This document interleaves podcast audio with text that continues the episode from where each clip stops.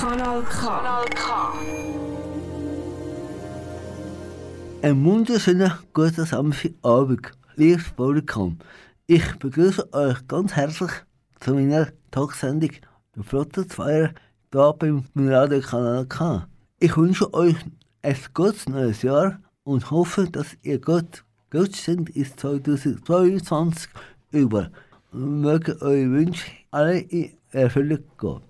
Nun, mein heutiger Gast ist ein ganz ein bekannter Musiker, aber er ist nicht in der Pop- oder Jazzszene daheim, sondern im klassischen Bereich tätig. Er ist Pianist und hat schon in vielen Ländern gespielt, zum Beispiel Europa, Amerika oder in Asien.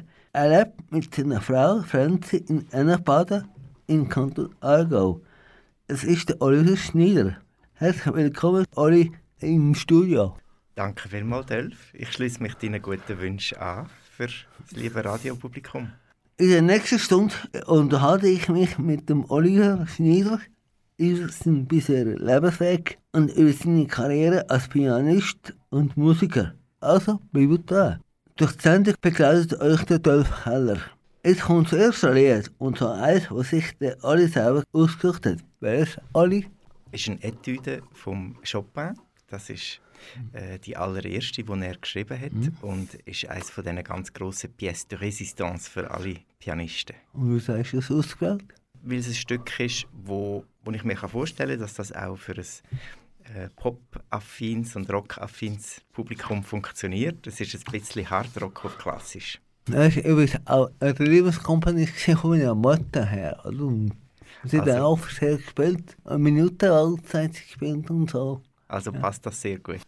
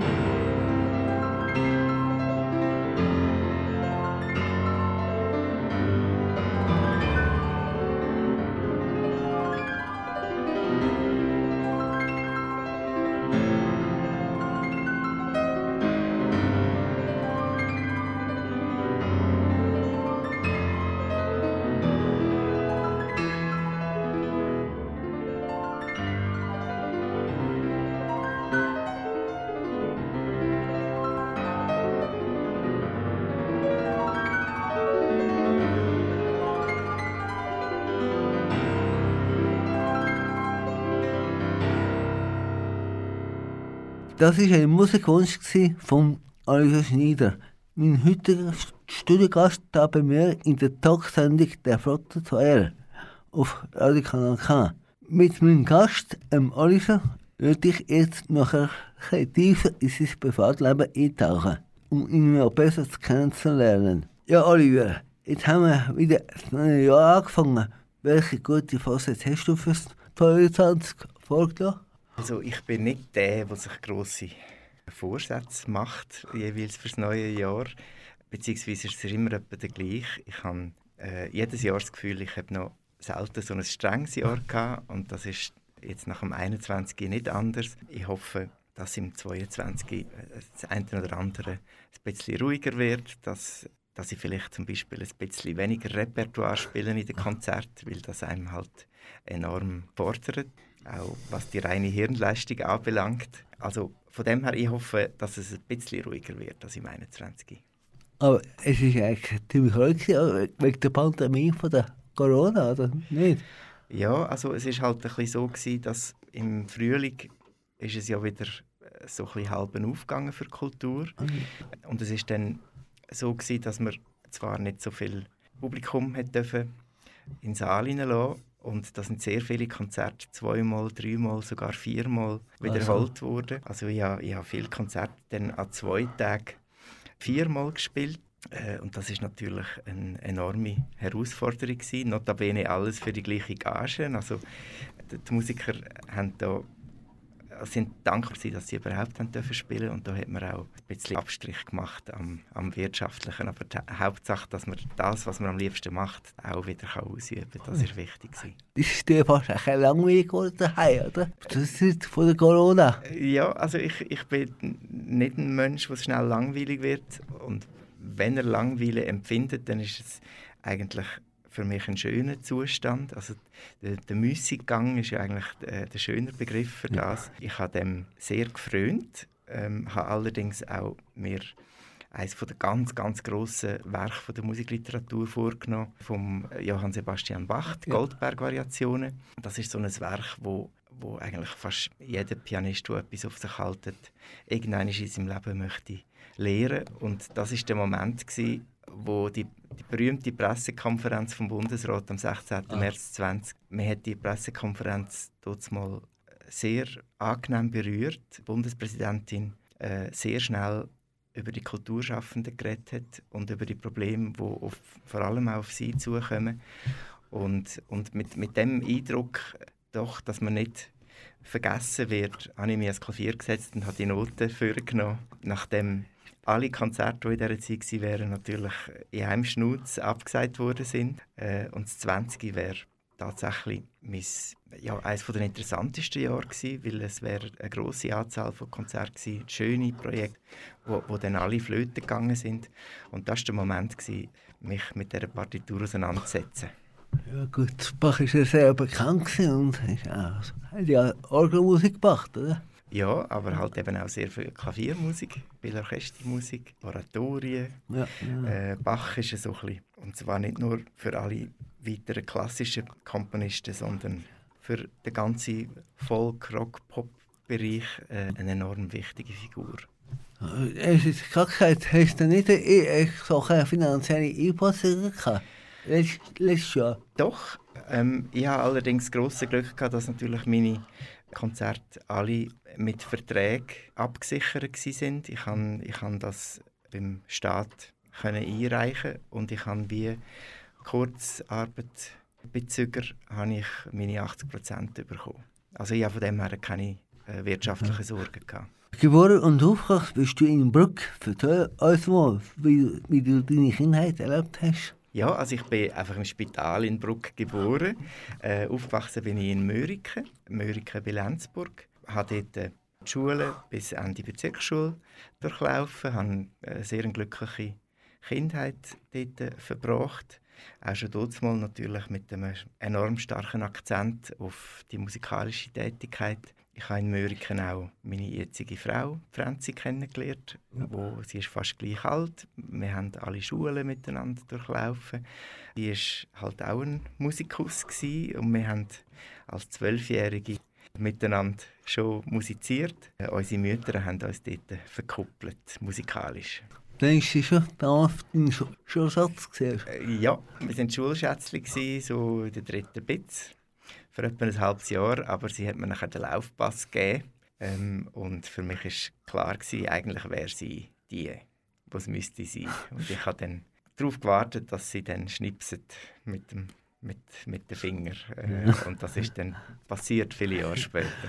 Ja, was für äh, Eltern bist du so aufgewachsen? Ähm, meine Eltern sind äh, Kaufleute. Gewesen. Mein, mein Vater hat lange in einem Treuhandbüro als Partner geschafft in Baden. Äh, hat sehr ein engagierter Treuhänder und hat, ist aber nachher richtig Unternehmertum gegangen und hat einen Sanitär-Grosshandel übernommen und zusammen mit meiner Mutter geführt über viele Jahre und hat den dann vor etwa 20 Jahren verkauft und haben, haben sich dann quasi äh, haben privatisiert, meine Eltern. Und sind, sind beide sind äh, grosse Musikfans. Sie verfolgen sehr genau, was ich alles mache. Sie reisen auch immer noch viel mit äh, an meine Konzerte, auch ins Ausland.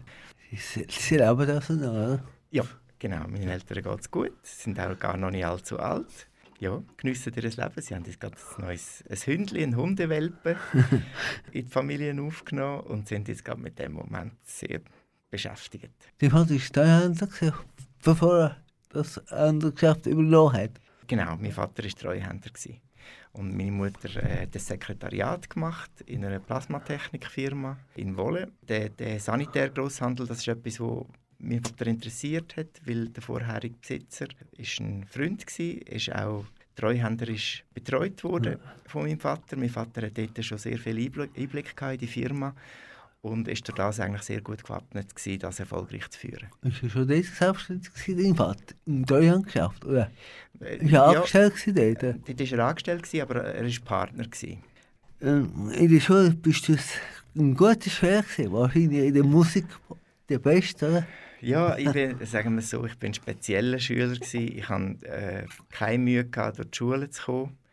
Ähm, habe aber auch wirklich nur das Allernötigste gemacht. Also ich bin durch das nicht ein Überflüger gewesen. Ich bin in den naturwissenschaftlichen Fächern habe ich meistens einen Fensterplatz gehabt.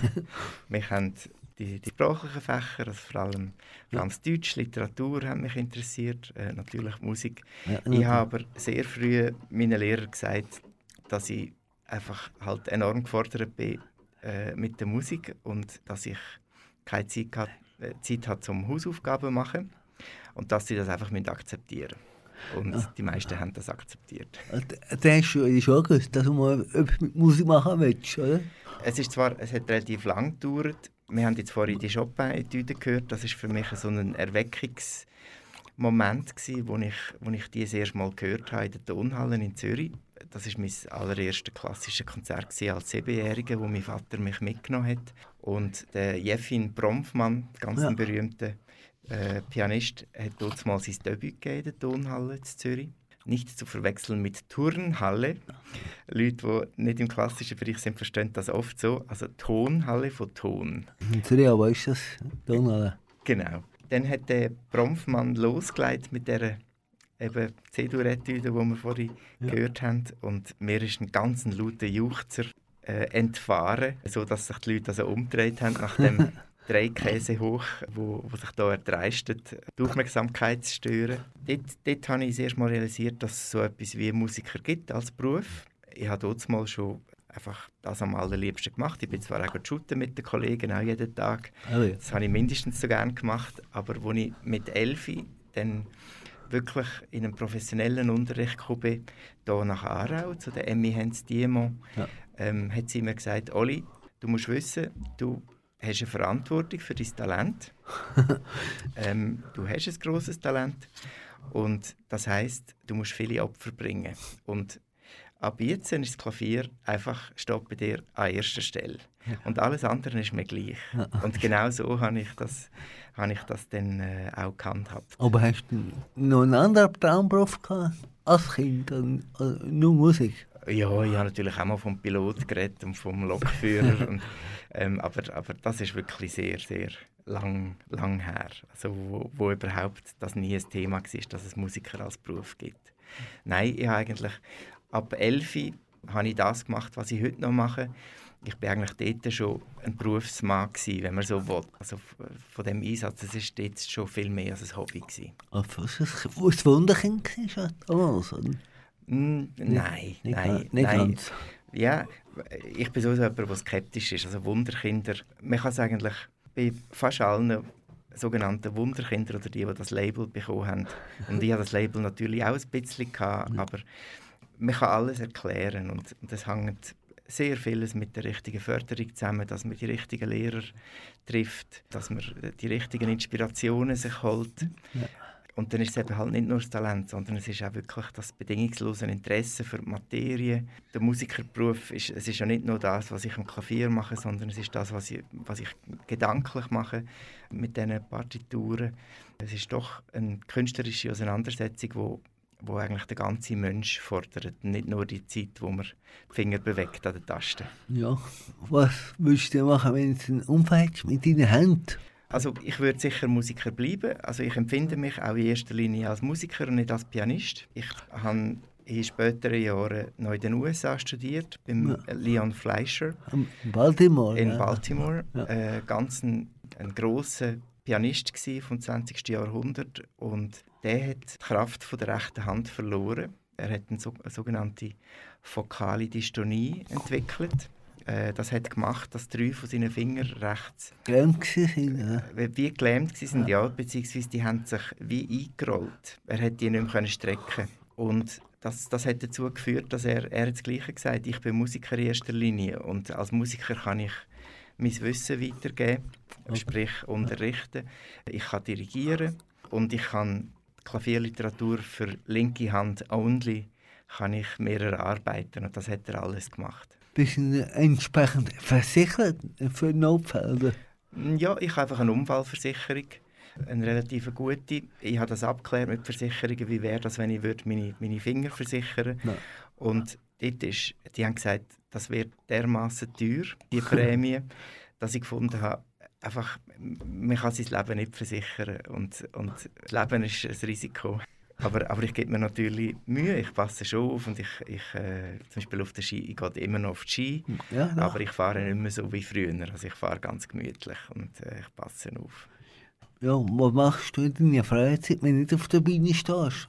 Hast du ein Hobby, so Sport vielleicht? Ja, ähm, also äh, Sport weniger. Äh, es ist zwar, wenn ich mal dran bin, mache ich das gerne. Ich gehe zum Beispiel gerne Badminton spielen oder ich, ich stehe auf die Ski, gehe, gehe wandern, aber alles viel zu wenig und nicht regelmäßig. Was, also mein grosses Hobby ist das Lesen. Äh, ich bin gern, ich liege gerne auf dem Sofa mit, mit einem guten Magazin oder einem guten Buch.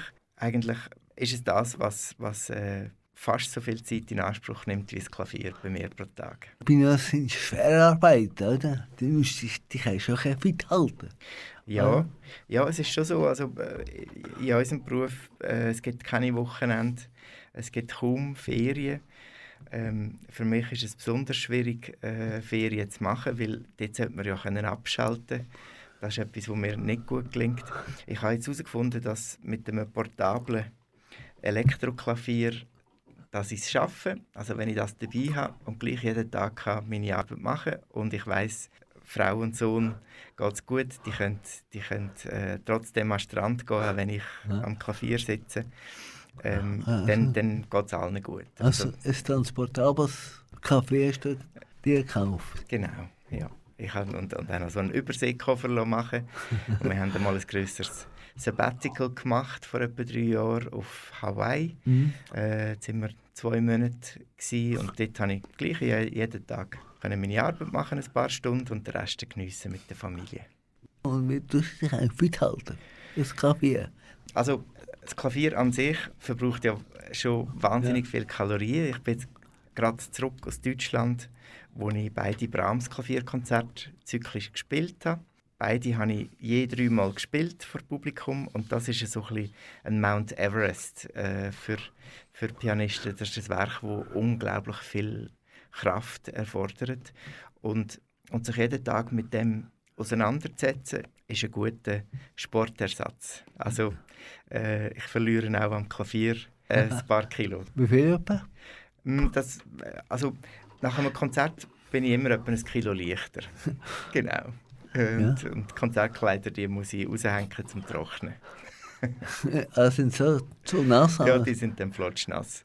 Ja, aber Konzert musst du auch äh, schwitzen wahrscheinlich, oder? Ja, ja, da geht viel, viel Schweiß den Bach runter. Musst du, zwei, drei Stunden musst du ja spielen, oder? Äh, ja, so lange so lang nicht. Und das, also wenn, ich, wenn ich allein spiele, ein Rezital gebe, nur ich auf der Bühne mit dem Klavier, dann äh, dauert es gut 90 Minuten. Aber sehr oft spiele ich natürlich auch mit Orchester. Dort spielt man als Solist äh, eins oder zwei Stück. Dann ist man eigentlich nach 45 Minuten schon fertig. Das gleiche auch Kammermusik. Also wenn ich mit meinem Trio spiele, mit dem Benny und dem Andi, äh, dann, dann geht es auch eineinhalb Stunden.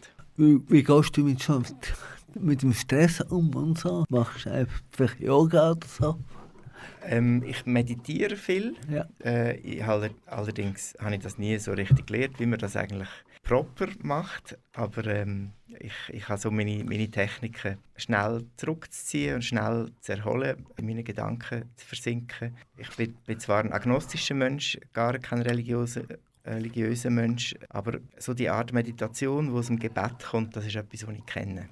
Also du glaubst nicht an Gott und so? religiös bist? Oder? Äh, ja, also ich bin nicht ein Atheist. Äh, nee. ich, ich, bin nur ein Agnostiker. Ich weiß es einfach nicht. Ähm, die Möglichkeit besteht, ähm, dass, es, äh, dass es so etwas gibt, eine höhere Macht. Und ich, ich möchte eigentlich daran glauben. Es klingt mir nicht immer gleich gut. Von Gott geht und so. Wie gehst du mit dem Sterben um und so, mit dem Tod? Ist, ist etwas, was mich in den letzten Jahren mehr beschäftigt hat als auch schon, weil weil einfach äh, Freunde gestorben sind, auch Freunde, die mit Sterbehilfe Exit äh. Mit, mit Exit äh, gegangen sind und das war für mich eigentlich eine ganz schöne Erfahrung gewesen, die Freunde zu begleiten, ähm, auch, auch zu erfahren, was, was bleibt denn am Schluss des Lebens, was ist wirklich wichtig gewesen. Und was ist wichtig? Äh, Liebe, Freundschaft, Nähe, Inspiration, Erlebnisse, die oft fern von dem sind, was mit dem Beruf zu tun hat. Die glücklichen Momente, auch wenn es nur sekundenlange glückliche Momente sind, die kommen in dem Moment wieder. Und das können teilen mit jemandem, der jetzt hier die letzte Reise antritt, das, das für mich sehr eine schöne Erfahrung. Gewesen. Ja, äh, welche Zukunft hast du noch? Vielleicht im Privatleben oder im Beruf? Also ja. Die, die beruflichen Ziele, die sind eigentlich immer ein bisschen kurzfristig und die stehen und fallen mit den Herausforderungen, die jetzt gerade anstehen. Also ich weiß jetzt, dass ich jetzt bis Ende Januar noch, noch viel, viel Konzerte zu spielen Aha. habe, äh, mit viel Repertoire und das, das ist im Moment die große Herausforderung und meine Ziele sind natürlich immer, dass, dass ich das so kann präsentieren kann, wie ich mir das vorstelle oder wie ich mir das in der, in der Erarbeitung äh, vorgenommen habe sonst jetzt einfach so Karriereziel, da muss ich wirklich sagen, ich, ich bin jetzt 48 geworden. Ich kann schon viel mehr können machen, als, als ich mir das je äh, erträumt hätte. Also ich, ich bin sehr glücklich mit, äh, wie sich mein Berufsleben gestaltet hat, die, äh, die Aufgaben, die an mich herangetragen worden sind, dass ich die habe wahrnehmen ähm, Ich empfinde eine große Demut und eine große Dankbarkeit, wenn ich das jetzt noch vielleicht zehn Jahre so auf dem Niveau machen darf, wie ich das jetzt machen kann, dann, dann bin ich schon sehr glücklich.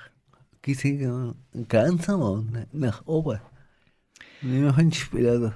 Ähm, also du, du, meinst jetzt altersbedingte Grenzen? Ja, zum Beispiel, oder? Ja, ja also es ist natürlich, das, was ich mache, erfordert absolute Gesundheit. Ähm, wir, wir, äh, ich länge Holz an. Ähm, man, man äh, wünscht sich natürlich, dass man, dass man fit bleibt. Und dann ist es so, dass äh, Pianisten sind eigentlich die Musiker, die am längsten können. Mhm. also ich meine Klavier spielen. wir können hocken und sitzen? Äh, ja, genau. Sie können sitzen und, und sie haben... Es ist nicht wie bei einem Giger, wo, wo sich alles so im Millimeterbereich abspielt. Äh, bei uns, unsere Tasten bleiben gleich breit ähm, wir müssen vielleicht unser Repertoire dann mal ein bisschen anpassen. Also die Brahms-Klavierkonzerte, die ich jetzt gerade erwähnt habe, das ist vielleicht etwas, wo man mit 70 äh, nicht mehr so oft spielt.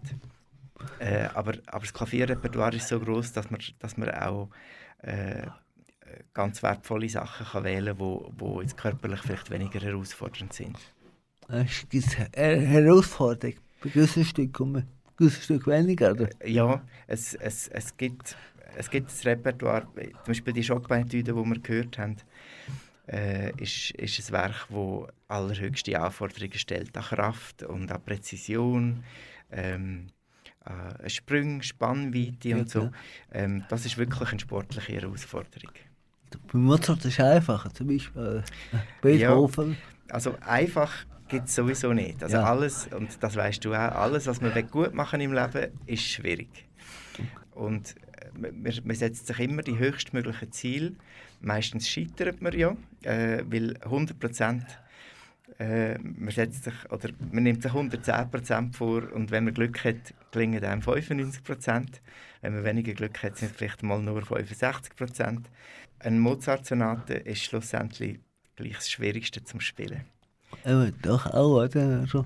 Ja, Ja. Es, es ist weißt, wie mit ganz wenigen Worten möglichst viel sagen. Ja, Äh, und bei Mozart ist das eben auch äh, so ein bisschen der Fall.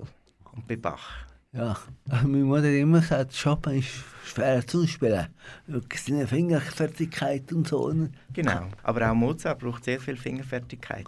Und Ja. Technik ist ja nicht, Klaviertechnik ist ja nicht das, wie schnell kann man die Finger bewegen. Das ist das, was, Ja. was das Publikum besonders bewundert, wenn sie sehen, wie, wie schnell man über die Tasten fliegt. Genau, ja. Oder dass man auswendig spielt und so. Das sind eigentlich gar nicht die Sachen, wo, wo einem am meisten beschäftigen. Technik ist eigentlich den Klang zu machen, wo in einem innen klingt. Äh, dass, man, dass man das kann im Publikum vermitteln was man selber hört und was, was das eigene Ideal ist. Und Technik ist eigentlich der, den inneren Klang umzusetzen auf das Stück Holz, das einem vor einem steht. Mutter hat immer gesagt, der Chopin gewisse Triller gehabt, die schwierig sind, oder? Ja, äh, Chopin ist für Pianisten höchst anspruchsvoll, ja.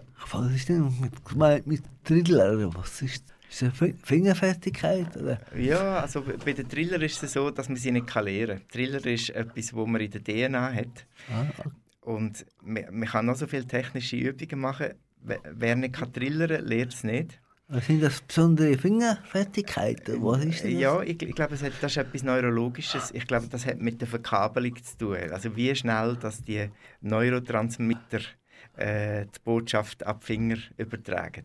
Und wie ist Privatzukunft bei einem Privaten? Ja, also Franzi und ich, wir haben einen Sohn, der ist jetzt 14. Er ist ein Bub, der uns wahnsinnig viel Freude macht. Er ist ganz etwas Feins. Er äh, macht auch wie wild Musik. Rockstar ist er geworden, hä? äh, ja, genau, genau. Wo hast du das her? Hast du das? Ja, er hat gelesen. Ja, genau.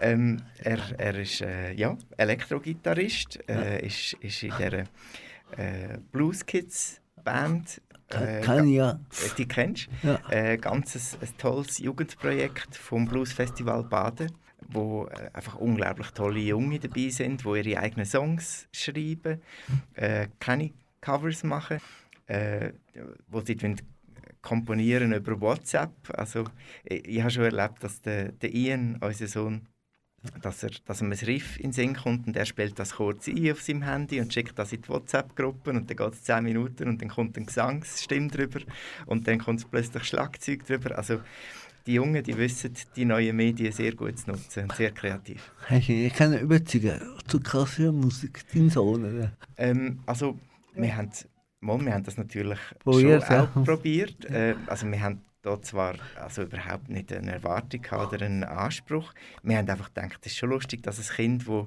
so um Ja. klassische Musik herum ist und so auch mitreist zu diesen Konzerten, kein eigenes Interesse äh, entwickelt. Mittlerweile interessiert er sich aber sehr für das, was wir machen.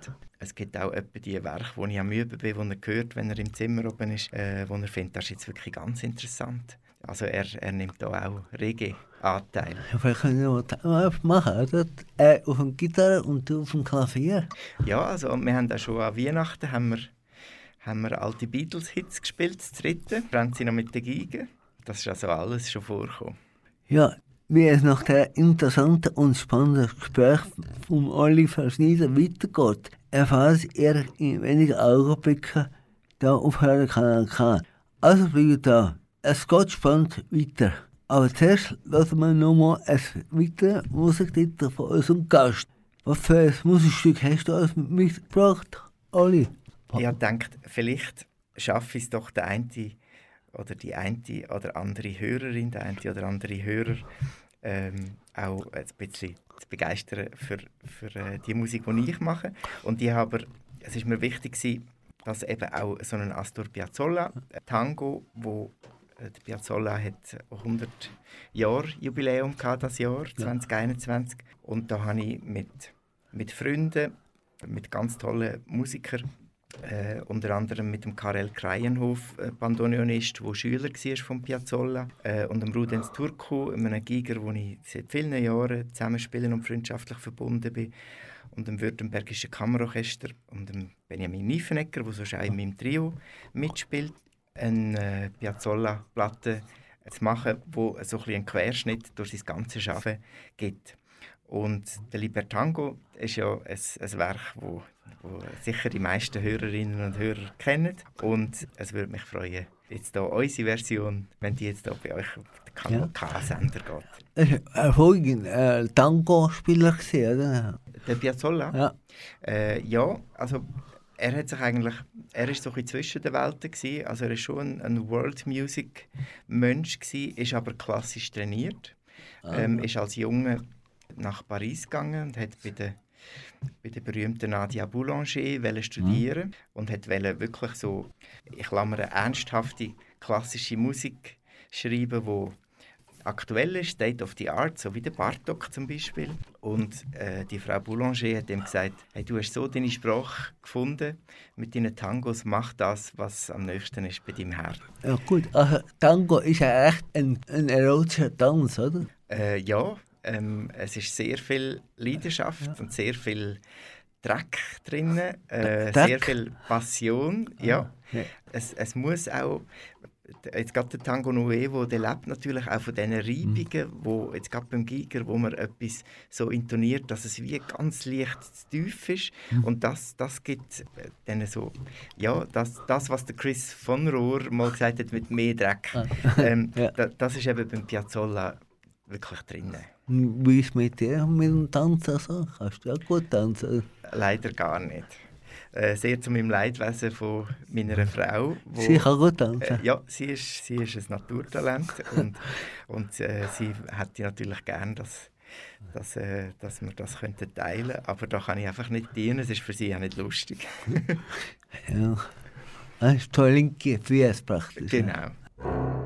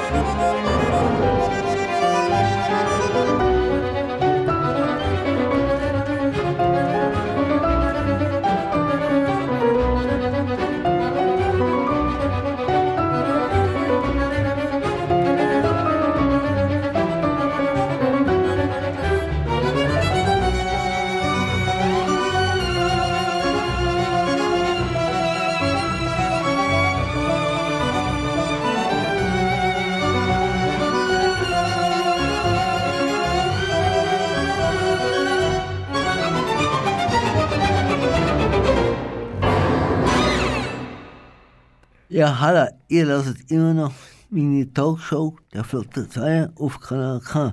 Heute Gast bei mir im Studio ist der Oliver Schneider.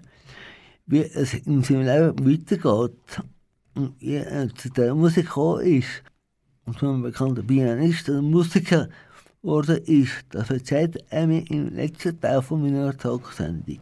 Ja, Oliver, wie oft und wie lange spielst du pro Tag Kaffee ungefähr? Das ist ganz unterschiedlich. Ähm, es kommt darauf an, gerade wie viele Konzerte stehen da und wie viel Repertoire muss ich dort spielen. Ich bin jemand, der acht Stunden üben kann, wenn es muss sein Wow, aber lang? Ja, das ist aber etwas, was ich wirklich nur noch im äußersten Notfall mache. Als Student habe ich das täglich gemacht. Jetzt, habe ich, jetzt fehlt mir einfach Zeit dazu, weil ich, weil ich halt doch auch noch andere Sachen daneben mache. Ich bin ja auch noch, auch noch Konzertveranstalter, ein Festivalveranstalter. Und das erfordert alles auch Zeit.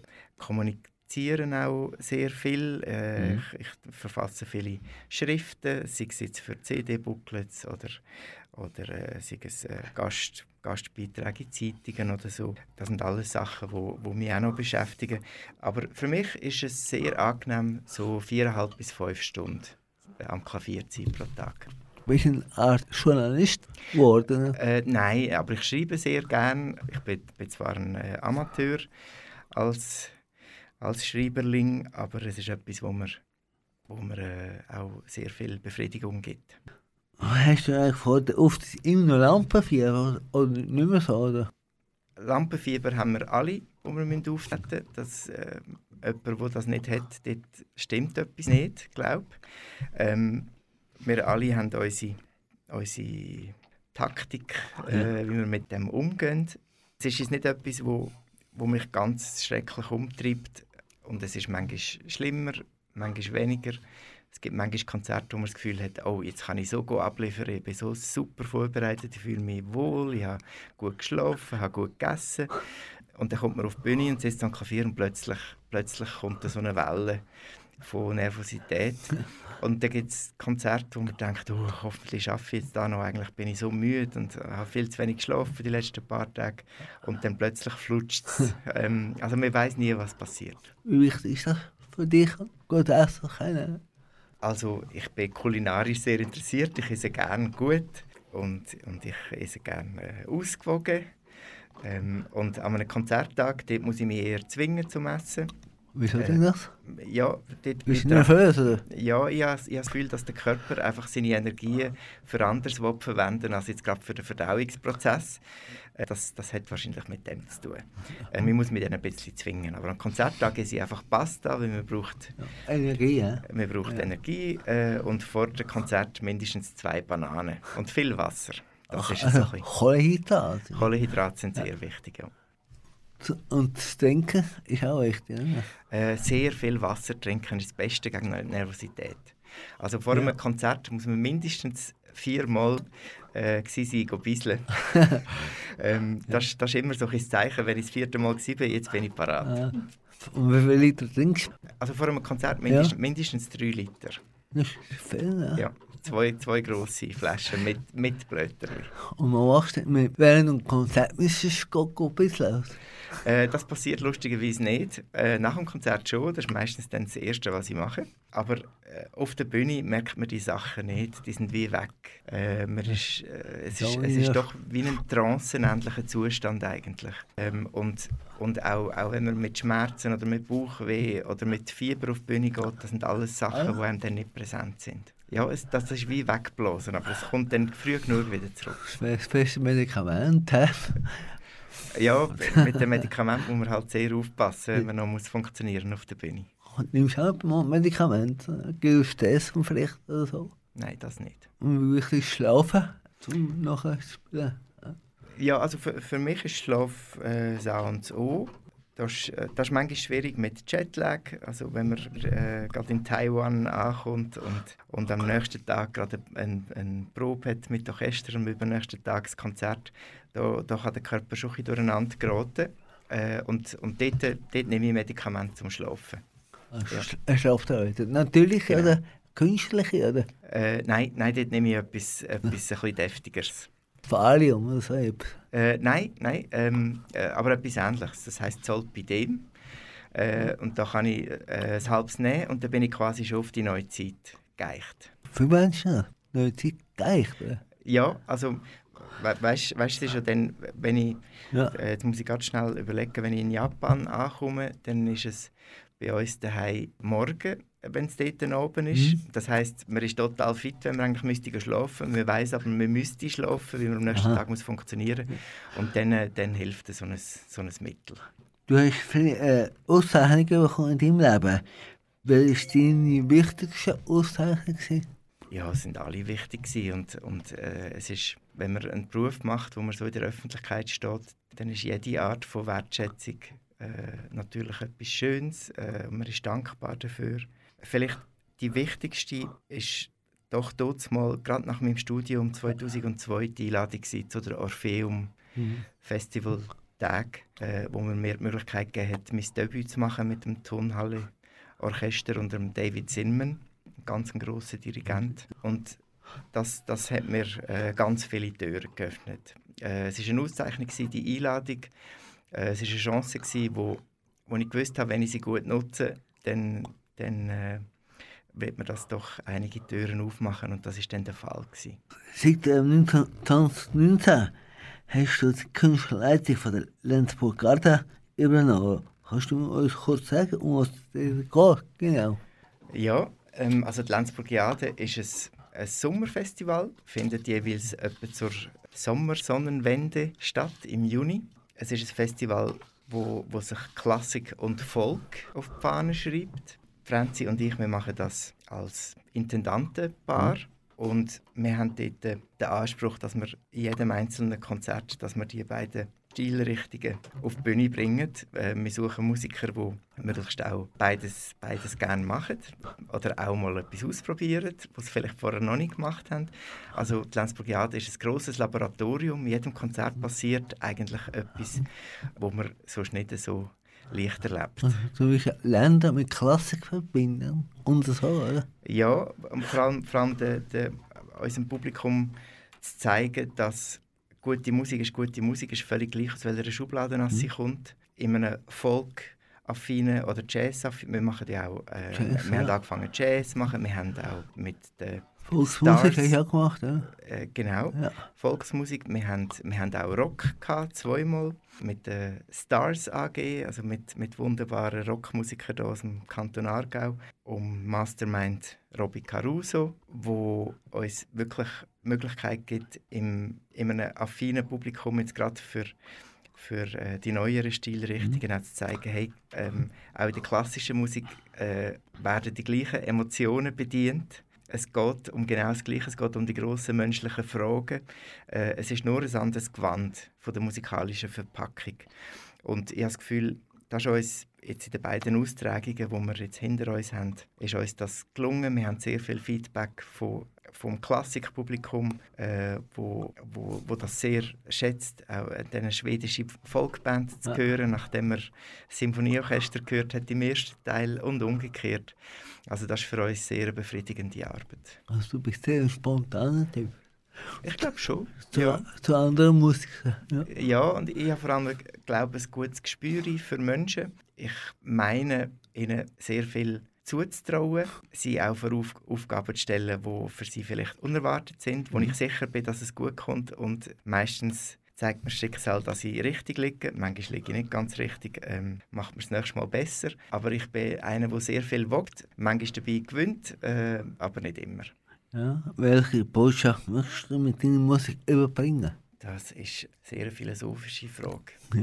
Also die Musik ist natürlich ein Kommunikationsmittel für mich. Es ist ein Kommunikationsmittel, wo, wo weit darüber ausgeht, was die Sprache vermag. In meiner täglichen Arbeit daheim vor diesen Partituren passiert in mir innen natürlich enorm viel und das eigentlich zu teilen, was, was ich da in dieser Auseinandersetzung für mich erfahre, das, das möchte ich mit dem Publikum teilen. Und das ist natürlich in jedem Werk ein bisschen etwas anderes. Also jetzt gerade, wo ich die Brahms Klavierkonzert gespielt habe, das ist eine Musik mit mit einer grossen melancholischen Qualität. Der Brahms war ein grüblerischer Mensch. Gewesen, äh, Mhm. ja, ein melancholischer Mensch, ein bisschen ein Misanthrop. Das steckt alles in dieser Musik drin und das, das, das möchte ich auch vermitteln. Ein nächster Mensch wie der Mozart zum Beispiel, ist das auch. Ja, beim Mozart denkt man das immer. Der Mozart Ja. der hat auch ein sehr schweres Leben gehabt und ist wahrscheinlich jetzt so nach heutigem Maßstab würde man, würde man sagen, er ist vielleicht äh, bipolar gewesen, manisch-depressiv. Sehr viele Musiker beim Schumann, der Schumann ist auch ein Ja. bipolarer Mensch gewesen. Sehr viele von diesen wahnsinnig kreativen Menschen haben eben, also Genie und Wahnsinn sind wirklich sehr nah zusammen. Und, und das ist eben auch in der jeweiligen Musik so. Aber um auf deine Frage zurückzukommen, ähm, jede menschliche Regung, also jede menschliche Emotion ist verpackt in Musik. Und, und die Aufgabe des Interpret ist es, das eins zu eins äh, zu übermitteln. Bei Mozart ist in der Leichtigkeit ist das wegen dem Film da Amadeus. Hast nicht das Gefühl, dass Carlos Höhne ein leichter Mensch war, spontan und so. Du Ja, ähm, kennst den, oder? Ja, natürlich. Ja. Das war mein erster Kinofilm, den ich gesehen habe, äh, wo mit Eltern mitgenommen haben ins Kino. Ja.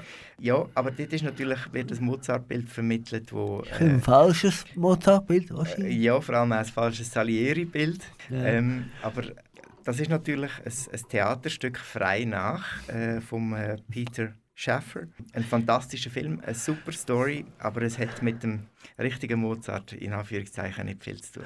Ja, herzlichen Dank, Oliver, dass du heute mein Gast im Kanal K-Studio gewesen bist und aus deinem interessanten Leben erzählt hast. Ich wünsche dir alles Gute auf deinem weiteren Lebensweg. Danke vielmals, Delf. Ich wünsche dir das Gleiche. Ja, jetzt kommen wir noch ein letztes Stück von dir. Was hören wir für eine Musik? äh, das Honey Pie von Paul McCartney arrangiert. Honigkuchen heisst der. Äh, Genau. Und ja, ich, ich habe mal äh, vor, das ist fast zehn Jahre her, zum 50-jährigen Jubiläum vom Erscheinen von Love Me Do, äh, der ersten Beatles-Single, hat das Schweizer Radio hat Wind bekommen, dass ich ein ganz ein grosser Beatles-Fan bin und einfach ein bisschen etwas weiss über die Beatles. Und, und dann haben wir eine abendfüllende Sendung äh, gemacht. Die hat dann geheißen Beatlothek im 2. Man kann das noch nachlesen. Ähm, äh, als Diskothek. Podcast. Genau, Ja. genau. Anstatt Diskothek hat man es Beatlothek getauft. Aha, sogar. Genau. Ähm, und, und seither, also ich werde immer noch angesprochen von Leuten, die das dort mal gehört haben und, und gesagt, also, dass du dich noch mit den Beatles beschäftigst. Also wir haben dich mit Beethoven kennt, aber das ist in dem Fall auch ein wichtiger Teil von deinem Leben. Und wir haben mit meinem Trio, mit dem Oliver Schneider Trio, mit dem Benjamin Niefenegger und dem Andreas Janke, haben wir ein Projekt mitgemacht mit dem berühmten Tenor Daniel Behle. Und das, das Honey Pie, ähm, das hat er uns so arrangiert wie eine uralte Platte, die kratzt. Also man hört das äh, äh, auf deren Aufnahme, die ist wirklich sehr lustig zum Hören und man muss sich einfach die alte Platte vorstellen, wo, wo kratzt und die einen Sprung hat und plötzlich läuft sie schneller und dann wieder langsamer und äh, das hört man alles in dieser Version. Sind wir gespannt. He?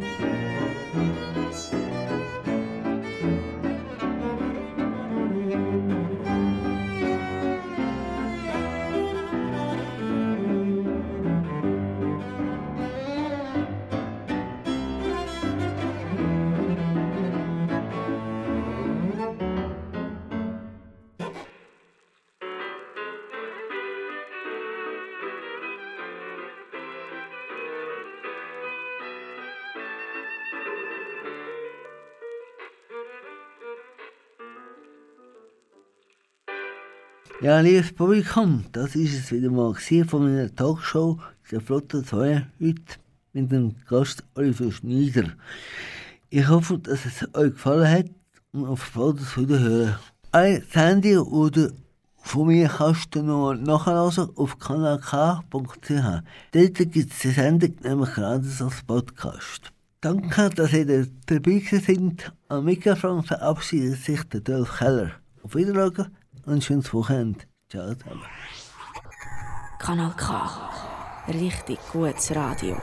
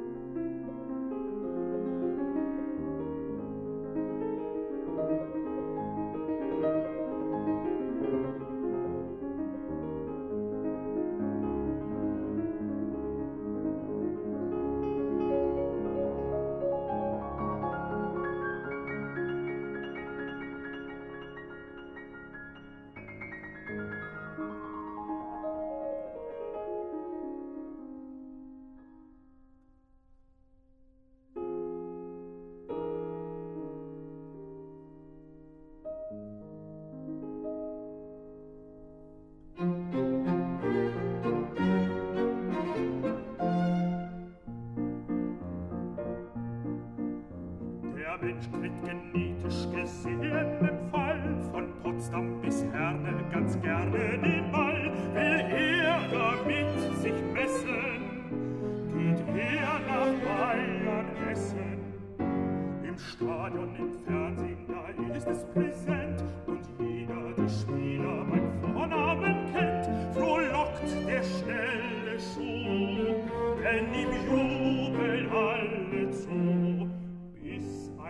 Meister ist, dann ist